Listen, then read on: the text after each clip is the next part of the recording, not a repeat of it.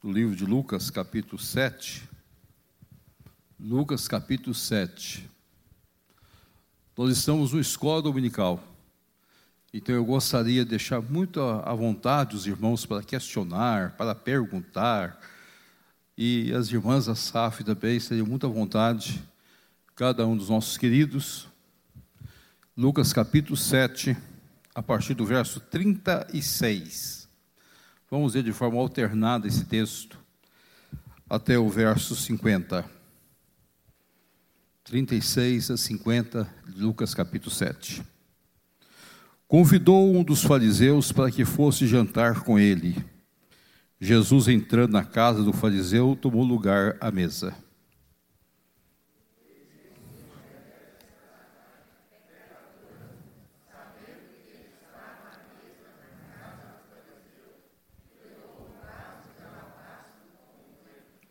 E estando por detrás aos seus pés, chorando, regava-os com suas lágrimas, e os enxugava com os próprios cabelos, e beijava-lhe os pés e os ungia com unguento. Um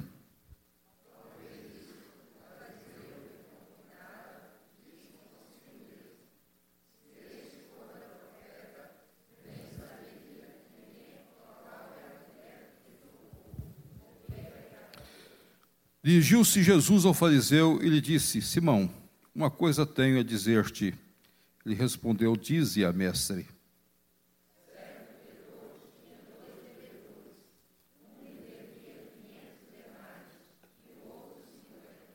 Não tendo nenhum dos dois com que pagar, perdoou-lhes a ambos. Qual deles, portanto, amará mais?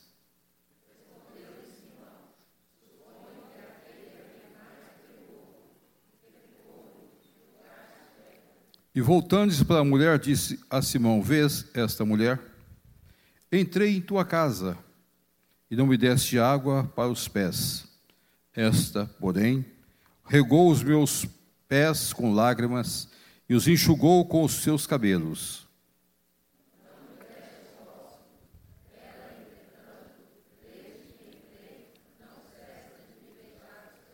Não me ungiste a cabeça com óleo, mas essa com bálsamo ungiu os meus pés.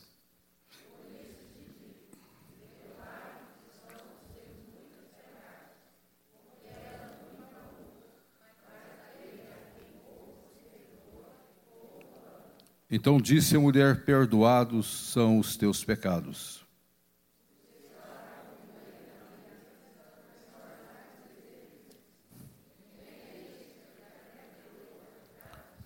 Mas Jesus disse à mulher: A tua fé te salvou, vai-te em paz. O Pai fala ao nosso coração e às nossas vidas, ministra para nós nessa hora.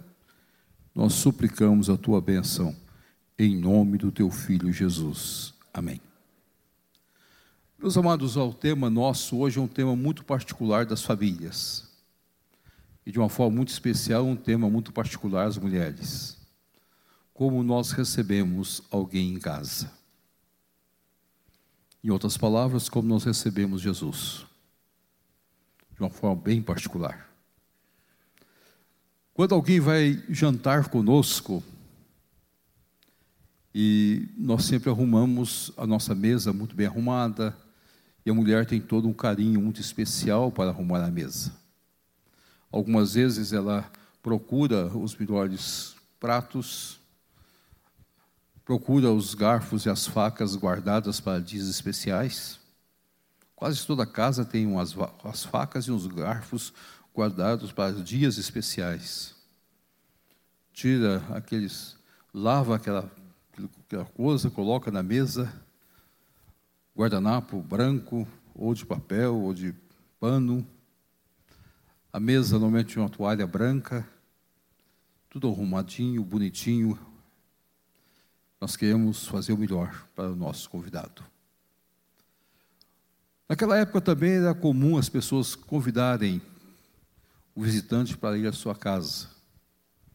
Jesus foi convidado a ir à casa de Simão. O texto fala que, no verso 36, que Simão convidou Jesus para ir jantar com ele. A mesa era bem baixinha, Eu diria que a mesa não passaria dos 30 centímetros do chão. Em torno de 30 centímetros do chão é colocada a mesa. As pessoas ficavam, sentavam no chão e colocavam os pés para trás.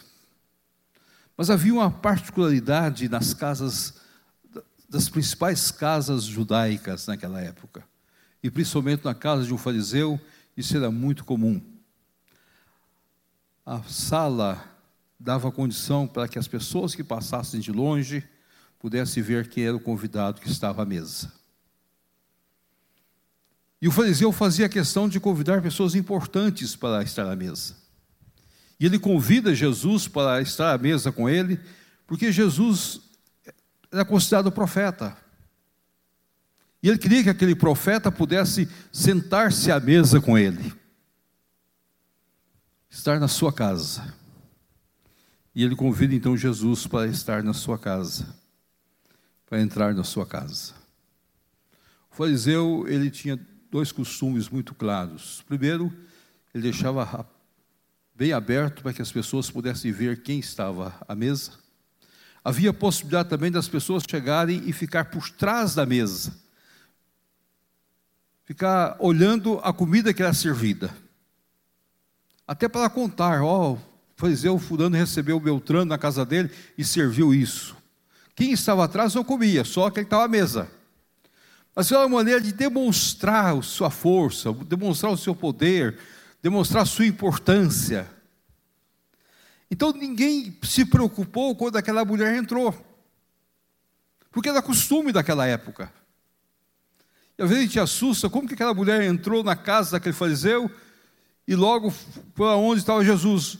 Isso era costume daquela época, as pessoas ficarem olhando. E algumas pessoas faziam questão de ir a ver o que, que o fariseu estava comendo com o seu convidado. Não sei se os irmãos compreendem isso, mas veio um artista importante aqui na cidade. Eu tenho certeza que há muitas pessoas que vão ficar correndo para ficar no hotel, para ficar vendo a hora que ele vai almoçar, o que, que vai servir para ele, e tirar foto do, do almoço dele, tirar foto da pessoa. Não é isso que acontece? Se é um grande jogador de futebol, acontece da mesma maneira. E muita gente quer ver. Quando eu era adolescente, a minha cidade recebeu uma Mané Garrincha. Garrincha está fazendo uma. Ele já estava em descrédito, mas andava pelos estádios do Brasil jogando. Um pouquinho de um tempo em cada time, e ele foi jogar em patrocínio. Ah, eu fiz questão de ver o Mané Garrincha. Primeiro que só ouvia pelo rádio. Só sabia, naquela época não tinha televisão, era só do rádio. Eu queria ver se de fato ele tinha as pernas tortas, se ele jogava mesmo. E foi uma, uma coisa fantástica ver aquele homem jogar bola. E no estádio. Fariseu é a mesma coisa. Aquela mulher entrou. Então, os personagens que nós temos aqui é o Simão, essa mulher e Jesus. São três personagens que entram na casa, que nós vamos conviver com eles. Eu gostaria de colocar que essa mulher, nós não sabemos o nome dela. Não é a mesma de João capítulo 12. Então, por favor, não é Maria, a irmã de Lázaro. Não tem nada a ver com Maria, irmã de Lázaro. Também não é Maria Madalena, como algumas pessoas tentam. A Bíblia Sagrada não revela para nós quem é essa pessoa. E não revela também qual é o pecado dela. Só diz que é pecadora. Mas tem muitos tipos de pecados. O texto fala que quando ela chegou onde estava Jesus, Possivelmente ela deve ter ajoelhado no chão, ou deitado no chão. Isso não era incomum naqueles dias. Mas o que foi incomum era quebrar o vaso de alabastro, precioso, que valia muito. E ao quebrá-lo, ela ungiu os pés de Jesus Cristo e começou a chorar. As suas lágrimas começavam também a cair nos pés do Senhor Jesus. enxugava os pés de Jesus Cristo com seus próprios cabelos e beijava os pés dele com, a cada instante. Aqui há três coisas que eu gostaria só de pontuar para os irmãos. Depois vamos chegar onde eu quero chegar na mensagem desta hora. A expressão chorando é uma expressão que Lutero diz que ela derramou o seu coração. Ela derrama o seu coração diante do Senhor Jesus. É uma atitude de quebrantamento profundo perante o Senhor Jesus. Ela queria mostrar todo o sentimento de amor, de carinho que ela tinha para Jesus Cristo. Por isso que mais tarde vai usar a expressão sobre o amor. Quem o amará mais? Então aqui foi o quebrantamento profundo aos pés de Jesus, chorando. Abriu o seu coração, deu largueza aos seus sentimentos diante do Senhor Jesus Cristo. Outro aspecto que chama a atenção que o ato dela derramar suas lágrimas e beijar seus pés era um ato de profunda humilhação. Ela estava por detrás. Então, de um lado havia o derramar do coração, do outro lado havia a profunda humilhação diante do Senhor. E ela então fazia questão que isso ficasse bem claro. E há outro ponto que me chama a atenção é que ele não se escondeu. Então ela não tocou em Jesus de forma. Não foi uma coisa clara visível, deu visibilidade ao seu ato. E o fariseu, olhando para esse quadro, eu creio que todos nós também possivelmente ficaríamos preocupados se nós tivéssemos diante de nós um quadro como este. E o fariseu, olhando para esse quadro, lá no seu íntimo, ele levanta um questionamento. E eu gostaria que os irmãos olhassem o questionamento dele, que está no verso 39. Se este for a profeta, bem que saberia qual é a mulher que ele tocou. Então ele põe em questionamento o ato de Jesus ser profeta. Então ele questiona a pessoa de Jesus Cristo. E ao questionar a pessoa de Jesus Cristo, ele estava pondo em dúvida aquele que estava sentado à sua mesa. Então, se esse homem soubesse quem havia tocado, ele saberia que essa mulher não merecia tocar a ele. Em outras palavras, ela podia estar aqui atrás, ela podia estar aqui deitada, ela podia estar olhando as coisas, ela podia estar apreciando as coisas, mas ele, ela não podia tocar nele. Ele não colocou no coração dele dizendo: Ah, eu não deveria ter recebido essa mulher da minha casa. Mas toda aquela refeição era um show, era um protocolo. Ele queria que as pessoas soubessem: oh, eu recebi da minha casa o profeta Jesus. Aquele que se diz profeta, eu recebi da minha casa. Mas lá no íntimo dele levantava uma questão: ah, se ele é profeta mesmo. Ele não ia aceitar. E agora, meus amados, Jesus Cristo não sabia o que passava no coração dele, na alma dele. Jesus Cristo de uma maneira muito interessante levanta Simão, uma coisa tenho a dizer-te. Eu quero conversar com você, quero te contar uma coisa. E o Simão disse, Senhor, posso, possa dizer.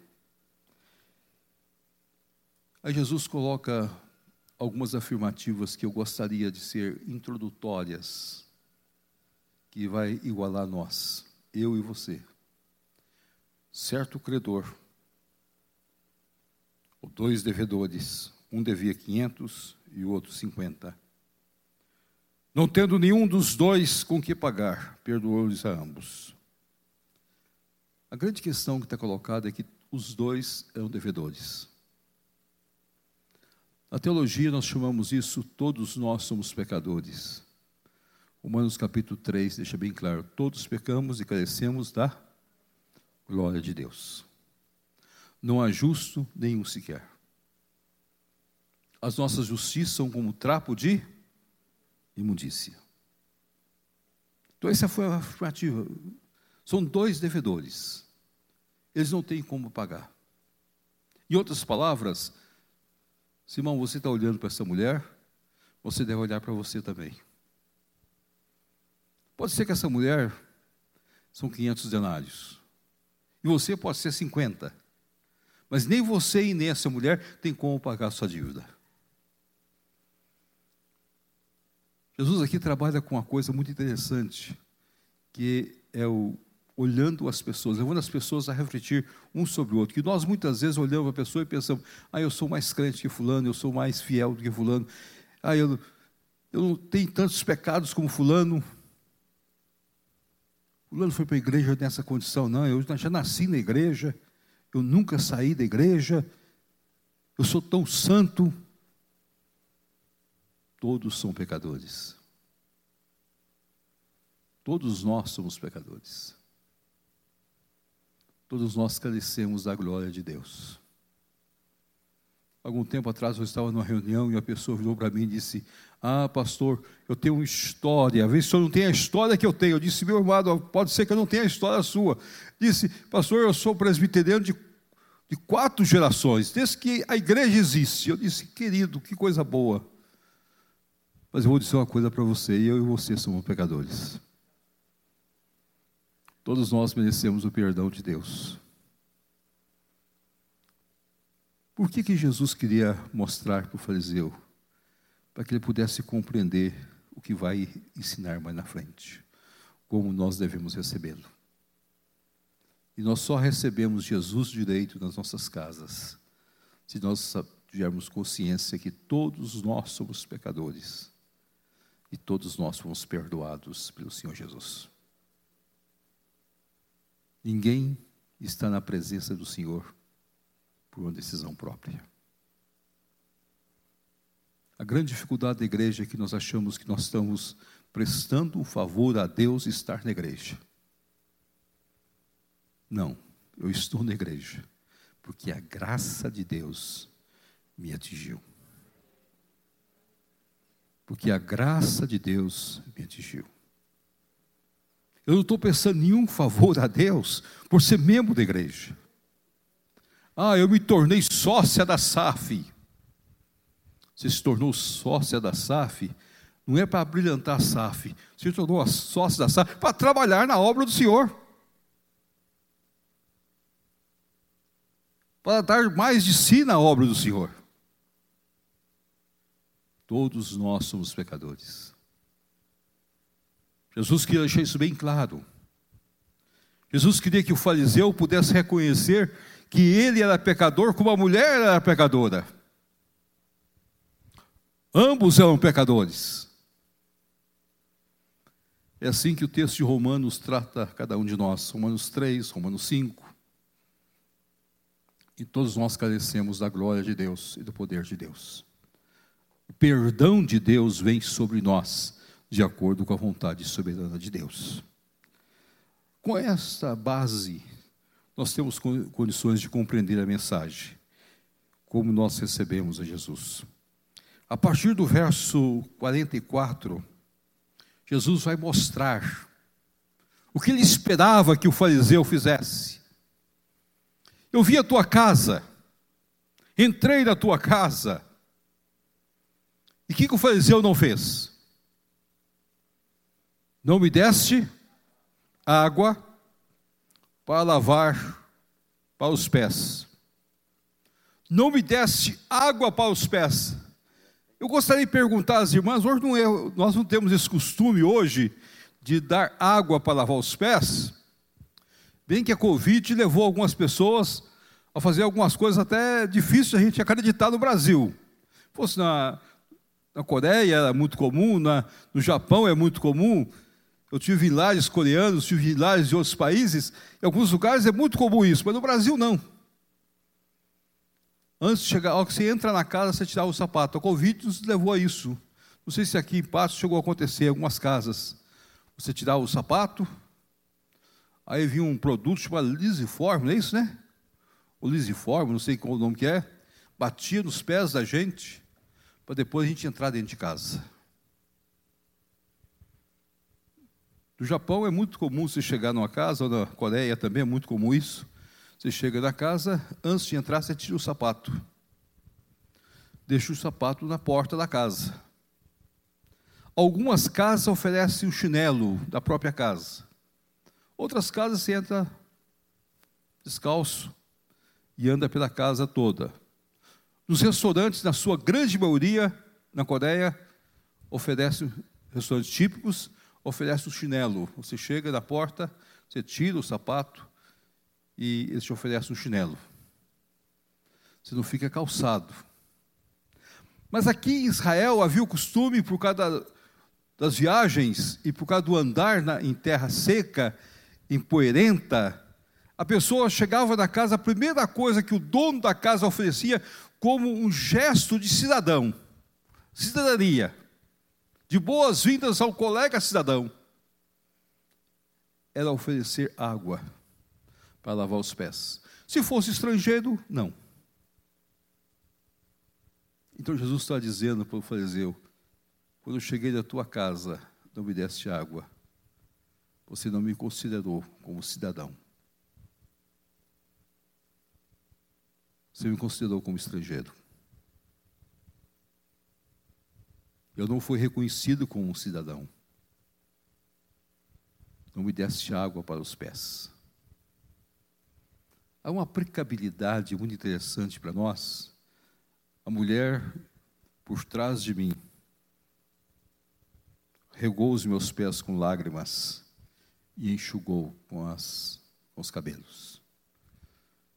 Você não me deu água para lavar meus pés e uma toalha para enxugá-los.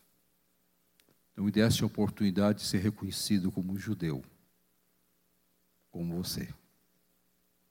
Eu não fui reconhecido como cidadão. Qual é a aplicabilidade que nós fazemos disso no reino de Deus? A primeira coisa é que eu tenho que receber Jesus como cidadão do reino dos céus. O Senhor Jesus me tornou eu e você, pela obra dele, herdeiros do reino e cidadãos do reino. A nossa cidadania mudou. Eu sou cidadão do reino dos céus. Essa é a primeira grande verdade. Então, quando eu recebo o Senhor Jesus Cristo, eu estou recebendo um concidadão como eu. Nós somos do mesmo reino. Nós temos o mesmo rei, nós temos as mesmas leis, nós temos as mesmas obrigações. Isso é importante para nós compreendermos e até para ensinar nossos filhos quando são pequenos, para que os nossos filhos possam compreender a profundidade da autoridade de Deus sobre as nossas vidas. Por que, que nós olhamos, oramos, lemos a Bíblia, fazemos o culto doméstico. Quando o nosso filho está saindo, a gente ora com ele, pede a Deus para abençoá-lo na viagem, em qualquer lugar, no trabalho, onde ele vá. Nós despedimos um do outro e desejamos que vá em paz e volte em paz pela graça de Deus. Nós somos cidadãos do mesmo reino. Aqui na terra nós somos peregrinos. A nossa herança não está aqui. Simão, você não me considerou como seu cidadão. Ela sim, humilhou e reconheceu que ela não teria nem a dignidade da cidadania. Por isso que ela ficou por trás e ajoelhou, se humilha, derrama lágrimas, lava os meus pés e enxuga com o cabelo.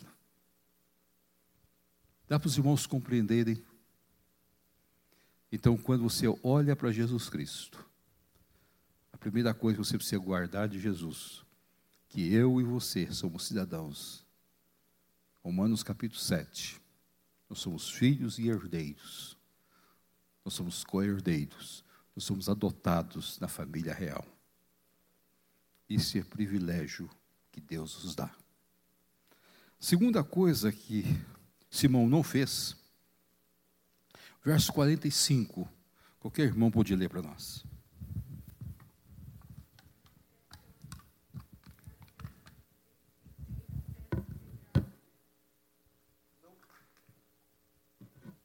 Não desce ósculo. Beijar. Meus amados, quando eu estive na, nos países orientais, eu passei por uma situação bem difícil para quem estava visitando pela primeira vez alguns países.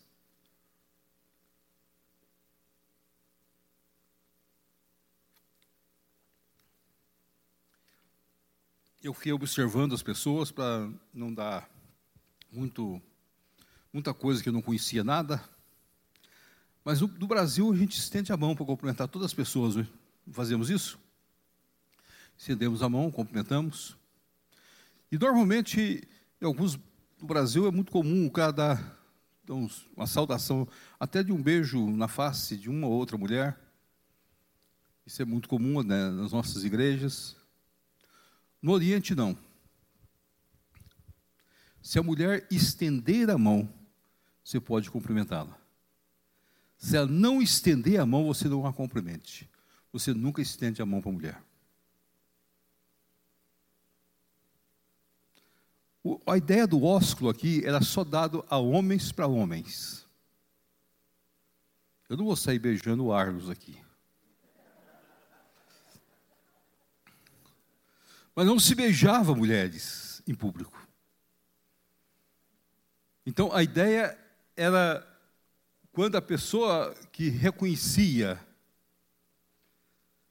era a maneira de ser íntimo da pessoa, demonstração de intimidade beijava a face. E levando à mesa alguém, é uma demonstração de intimidade. Então, quando Jesus dirige ao Simão, não me deste ósculo,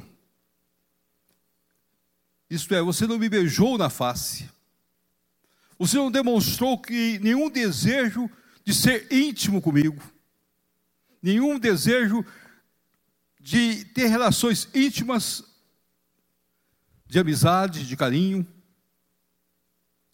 Um tradutor usa essa expressão para dizer: os amigos se beijam. Não demonstrou ser amigo e querer ser amigo meu.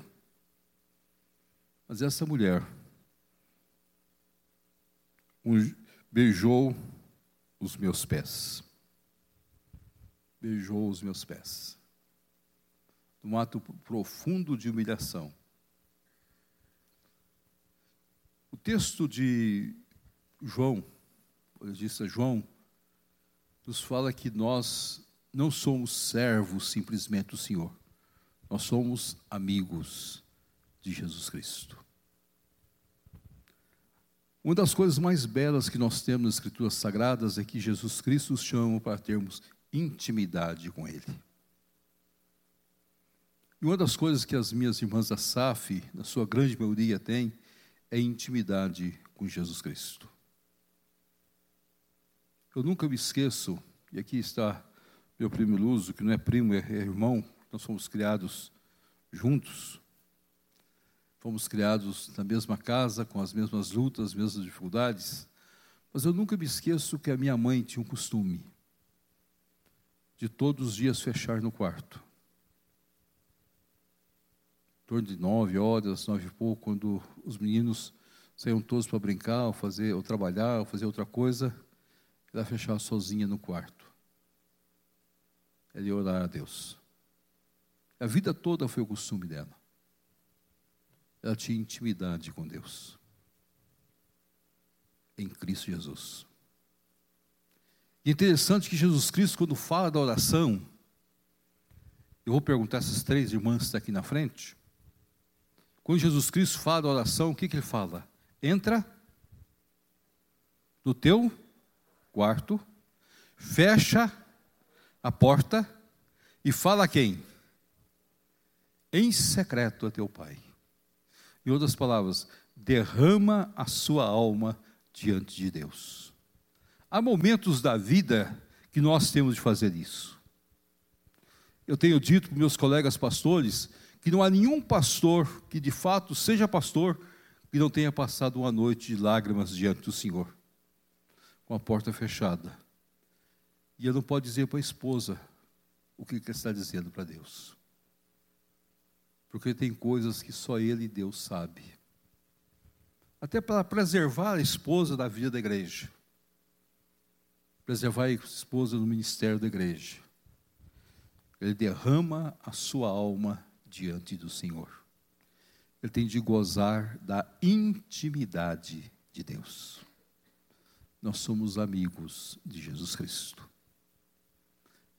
O ósculo santo. Paulo chegou a usar essa expressão ósculo santo quando ele, na sua despedida em alguns lugares, beijai e cedeu o ósculo santo a todos os irmãos. É até difícil para nós compreendermos hoje esse beija-beija que tem alguns lugares. Eu sou do tempo mais antigo que a gente não usa muito essas coisas, mas é difícil a gente compreender essas coisas. A ideia bíblica, então, de um lado é: Simão, você me recebeu na sua casa, mas você não fez aquilo que de fato deveria fazer, não me deu a oportunidade de mostrar que é cidadão como eu sou cidadão. Não deu um beijo para mostrar que você queria intimidade comigo. Foi um ato protocolar. Foi um ato para ser visto, para ser demonstrado. E agora Jesus Cristo leva para o ponto final, que está no verso 49, 46, desculpa não me ungisse a cabeça com óleo, mas essa com bálsamo ungiu os meus pés, com unguento precioso, derramou nos meus pés, não me ungisse a cabeça com óleo. Ungir a cabeça era um reconhecimento de autoridade. Você não me reconheceu a minha autoridade sobre você. Se eu fosse de fato profeta para você, Simão, você teria de ter ungido a minha cabeça. Mas nem para você eu era profeta. Ungia profeta, sacerdote e rei. Não me ungiu. Eu não sou autoridade para você. Eu não sou reconhecido diante de você como autoridade. Eu sou um dentre muitos. Eu sou um dentre muitos. Você queria mostrar para o povo que estava recebendo alguém que o povo estava falando. Você não me julgou nada. Você reconheceu o meu profetismo. Não reconheceu o meu papel e nem a minha autoridade. Mas essa mulher ungiu os meus pés meus amados, como nós recebemos Jesus em nossas vidas? Como nós recebemos Jesus? Eu gostaria de voltar ao princípio da aula de hoje. Todos nós somos pecadores. Todos nós precisamos do perdão de Deus. Ninguém está aqui porque foi um ato próprio seu decidiu estar na igreja. Foi o Espírito Santo de Deus que o trouxe. E o Espírito Santo de Deus te tornou membro desta igreja. Então dê graças a Deus. Louve ao Senhor por isso. Mas quando nós recebemos Jesus, nós temos recebê-lo nessas três áreas bem específicas das nossas vidas. Primeiro, Jesus Cristo é cidadão do reino de Deus e Ele me dá essa cidadania. Eu tenho uma nova cidadania. Eu sou membro do reino dos céus. Estou na terra, sou peregrino, mas as minhas relações, as minhas obrigações estão relacionadas com o reino de Deus. Às vezes a gente faz algumas histórias que são piadas. E a gente conta algumas histórias com as piadas esquecemos que são reais. Como algumas pessoas às vezes encontram com outro e eu logo dizendo: Ó, oh, eu não sou deste mundo. E a gente assusta. Não, nós não somos deste mundo mesmo. As nossas relações são de cidadão do reino de Deus. No nosso namoro, no nosso casamento, no nosso lar, nos nossos negócios, em todas as áreas das nossas vidas. A segunda verdade que nós temos nesse texto, que nós recebemos Jesus, é com intimidade. Nós somos íntimos do Senhor. Eu posso abrir meu coração diante do meu Deus. Aí o irmão vai dizer, mas pastor, Jesus não sabe todas as coisas? Sabe. Mas é que ele ouvir da gente. É que é ouvir da gente numa linguagem bem tranquila, é como o pai que sabe o que o filho precisa, mas o pai quer ouvir do filho o pedido. A mãe quer ouvir do filho o pedido. Nós queremos, o Senhor quer ouvir de nós. E há momentos que nós vamos dizer para Deus: Ó oh, Senhor, não aguento mais, não dá mais. Fechada a porta do nosso quarto, oramos ao Senhor em secreto. Ele quer ouvir de nós. Ele quer que nós abramos o nosso coração. Falamos, Senhor, cuida do meu filho, cuida da minha filha, cuida do meu esposo, cuida da minha esposa, cuida do meu trabalho. Não dá mais. Eu não aguento mais meu chefe. Eu não aguento mais o momento que eu estou vivendo, a opressão que está passando. Liberta mas algo diferente. Essa intimidade nós temos com Deus. E nós precisamos abrir nosso coração diante de Deus. E a terceira coisa, o Senhor é a única autoridade sobre as nossas vidas. Ele é o Rei dos Reis, o Senhor dos Senhores.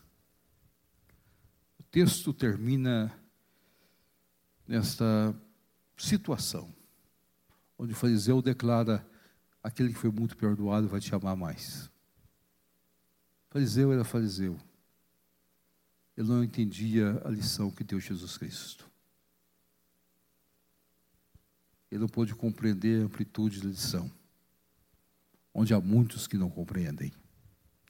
Mas é interessante observarmos que Jesus dirige essa mulher: perdoados estão os seus pecados, vai-te em paz em a sua vida, mesmo havendo questionamento das pessoas. Mas eu gostaria que nesta manhã você pudesse pensar como recebemos Jesus. Você pode dizer, ah, eu recebo tantas pessoas na minha casa. Eu sei que você recebe. Mas como nós recebemos Jesus? Pelo Espírito Santo de Deus, pela graça de Deus. Que Deus os abençoe antes que toque o sinal. Que Deus os abençoe. Amém.